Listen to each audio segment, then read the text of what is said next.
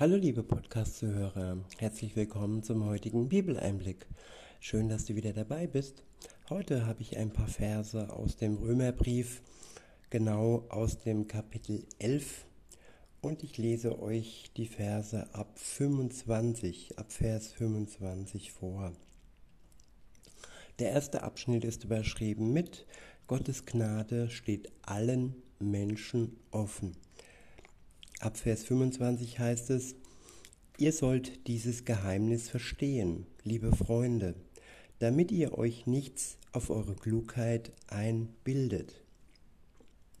Das Herz mancher Juden ist verschlossen, doch das wird nur so lange anhalten, bis die von Gott bestimmte Anzahl von Menschen aus den anderen Völkern zu Christus gefunden hat. Ich wiederhole. Dann, nee, jetzt bin ich vorgesprungen. Hier geht's los. Ihr sollt dieses Geheimnis verstehen, liebe Freunde, damit ihr euch nichts auf eure Klugheit einbildet. Das Herz mancher Juden ist verschlossen, doch das wird nur so lange anhalten, bis die von Gott bestimmte Anzahl von Menschen aus den anderen Völkern zu Christus gefunden hat. Ja, die Juden, das ist das Volk Gottes, mit denen er angefangen hat. Und sein Bund mit ihnen, seine Treue zu ihnen besteht auch heute noch. Und ja, das Ende der Welt ist noch nicht gekommen, ähm, ja, weil die Anzahl von Menschen aus den anderen Völkern, also nicht vom jüdischen Volk, noch nicht zu Christus gefunden hat. Und wenn die Anzahl, und ich gehe davon aus, dass es wirklich die genaue Personenanzahl ist, wo Gott, wo Gott genau weiß, wer alles im Buch des Lebens stehen wird. Wenn diese Anzahl erreicht ist, dann wird den restlichen Juden ja der Schleier vom Gesicht fallen und sie werden den Messias Jesus erkennen. Dieser Schleier ist noch da, damit die anderen Menschen aus den anderen Völkern noch zu Christus finden. In Vers 26 heißt es, dann wird ganz Israel gerettet werden. Wie es schon bei den Propheten geschrieben steht, Doppelpunkt, ein Retter wird aus Jerusalem kommen, nämlich Jesus, und er wird Israel von aller Gottlosigkeit befreien. Ja, Israel ist voll mit Gottlosigkeit. Was hat dieses Land durchgemacht in den letzten zwei Jahren? Und was macht es im Moment noch durch? Es ist voll mit Gottlosigkeit. Aber wenn Jesus, der Retter, wiederkommt, dann wird er aller Gottlosigkeit ein Ende machen und er wird sein Volk befreien daraus. Weiter heißt es, dann werde ich einen Bund mit ihnen schließen, wenn ich ihre Sünden wegnehmen werde. Ja, das ist der neue Bund, das neue Testament. Das Volk Gottes lebt zum größten Teil noch im alten Bund, im alten Testament. Und wenn Jesus wiederkommt, dann wird auch mit ihnen ein neuer Bund geschlossen. So wie mit denen anderen Völkern, aus den anderen Völkern, die heute ja zu Jesus finden. So wird es auch dem Volk Gottes ergehen. Positiv ergehen. Ich wiederhole und fahre fort. Dann werde ich einen Bund mit ihnen schließen wenn ich ihre Sünden wegnehmen werde. Er nimmt sie weg aufgrund ihres Glaubens. Er nimmt sie weg den anderen Völkern, mir und dir, wenn du es willst, aufgrund unseres Glaubens an Jesus Christus. Und ja, viele glauben noch nicht an den Messias Jesus Christus. Sie hoffen noch, dass er zum ersten Mal kommt. Und er kommt eigentlich zum zweiten Mal. Damals als Retter und jetzt für das Volk, ja, um den neuen Bund zu schließen mit ihm und für den Rest, der schon an ihn glaubt, ja, diese Anzahl, die noch nicht voll ist, dafür, dass er sie und dann auch das Volk Gottes, die Juden, zusammen in die Herrlichkeit führt, in die neue Welt. Ja, in Vers 28 heißt es, viele Juden sind jetzt zwar Feinde der guten Botschaft, doch das geschah für euch, die Nichtjuden. Weiter heißt es, aber aufgrund der Zusagen an Abraham, Isaac und Jakob sind sie nach wie vor Gottes erwähltes Volk. Ja, und wer sich gegen sie stellt, so wie Hitler sich gegen sie stand, äh, stellte und so wie sich viele andere gegen sie stellen, ja, der wird ein böses Ende nehmen, wenn er es nicht bereut. In Vers 29 heißt es, denn die Gaben, die Gott gibt und die Berufung, die er ausspricht, bereut er nicht und sie gelten für immer. Ja, Gott nimmt nichts zurück. Ein Versprechen bleibt und ein Versprechen gilt für immer. Und für uns heißt das, solange wir ihm treu bleiben, dann gelten seine Verheißungen, seine Versprechungen für uns. Weiter heißt es in Vers 30, Früher habt ihr Gott nicht gehorcht, doch wegen dieses Ungehorsams der Juden war Gott stattdessen euch jetzt gnädig.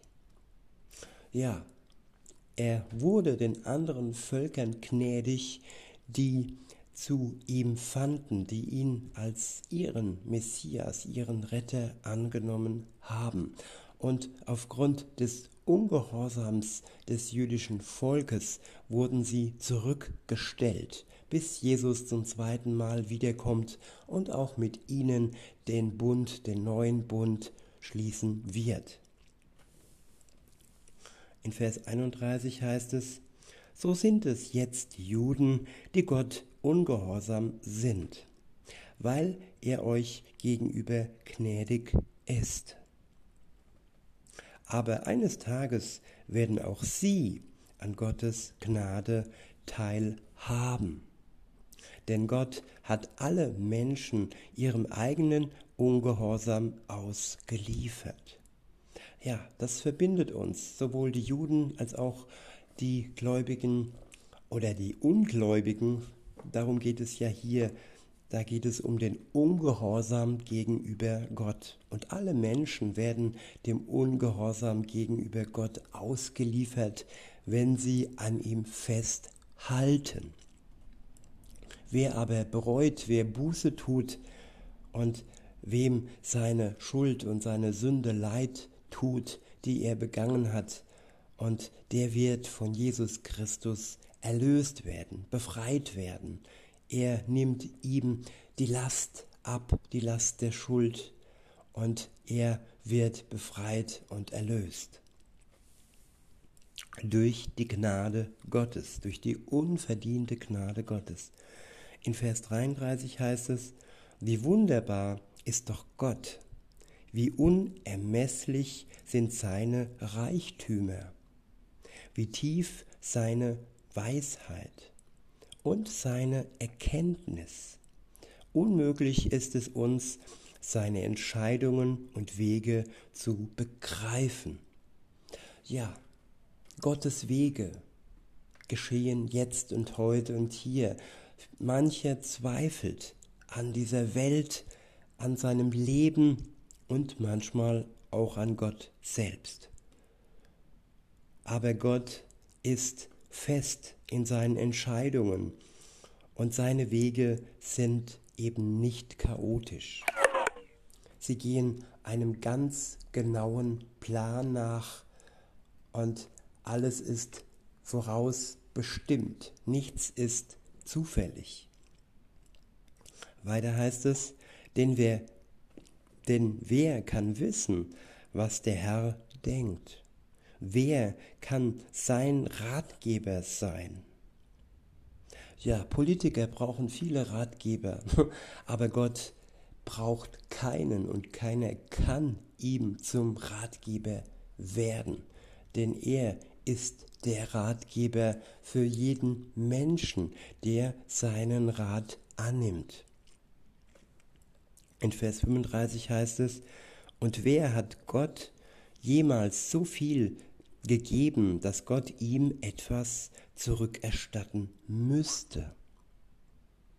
Tja, wer kann Gott etwas geben? Viele Menschen versuchen ihm gute Taten, gute Werke zu geben, aber nichts kann man wirklich geben in der Masse, in der Vielfalt, was seine Gnade und seine Vergebung für das, was wir ihm nicht gegeben haben, nämlich unserem Ungehorsam, wieder gut machen könnte. Es geht nur über den Weg der Gnade, der unseren Ungehorsam, den jeder Mensch mehr oder weniger, aber auch wenn es wenig ist, ähm, begangen hat. Durch seine Gnade können wir gerecht werden, aber nicht durch das, was wir ihm geben.